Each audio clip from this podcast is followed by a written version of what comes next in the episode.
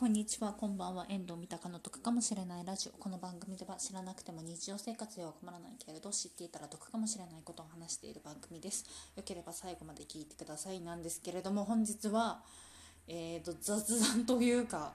得じゃないっていうか、ただ単に最近あったことを話します。で最近あったことなんですけれどもコロナのおかげで肌荒れがちょっとマシになった話をしたいと思います。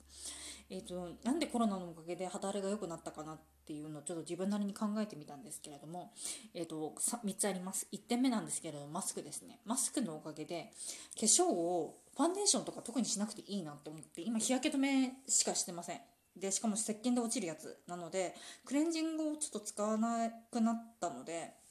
なんかすごい肌に負担がないのかなっていうふうに思いました。で2点目なんですけれども食事で自粛中で外全然出られなくてでコロナ太りっていうのはあると思うんですけれども個人的には コロナでその体重がちょっと増えたおかげでなんか良かったのかなと思います。ちょっと年明けに体重がこう短期間で5キロぐらいちょっと減ってしまったんですね。ちょっと体調を崩したりとかして。でそこから正直言って肌荒れがひどくなったなっていう感覚があったのでで自粛でちょっと体重が増えてたんですね。増えまして今考えると多分栄養がちょっと足りてなかったのかなって思います。前はすごい朝とかシリアルだけだったんですけど今その時間があるからって普通に朝ごはんとかも食べてたりとかしておやつ含めて1日4食ぐらいちょっとガツガツガツ食べているので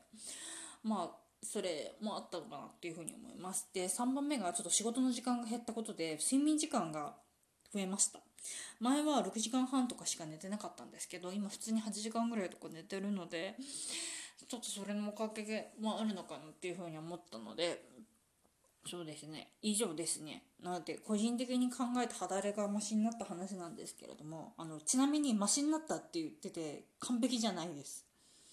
まだもうちょい良くなるだろうっていうふうに個人的に思ってるので。んですけど個人的にまあ良くなったおかげっていうのがマスクと食事とあとその仕事の時間が減ったっていうのが考えられました。じゃあはい以上です。まあ今日はこんな感じですね。で今日ただ単にザザだったんですけれども普段はえっと家計管理に関すること食事に食事じゃないです。すみません。家計管理に関することえっと旅行に関すること賃貸物件に関することを3本柱に解くかもしれないことを話しているのでよければ次回は聞いてください。次回は多分まともな内容だと思います。さあ聞いていただいてありがとうございました。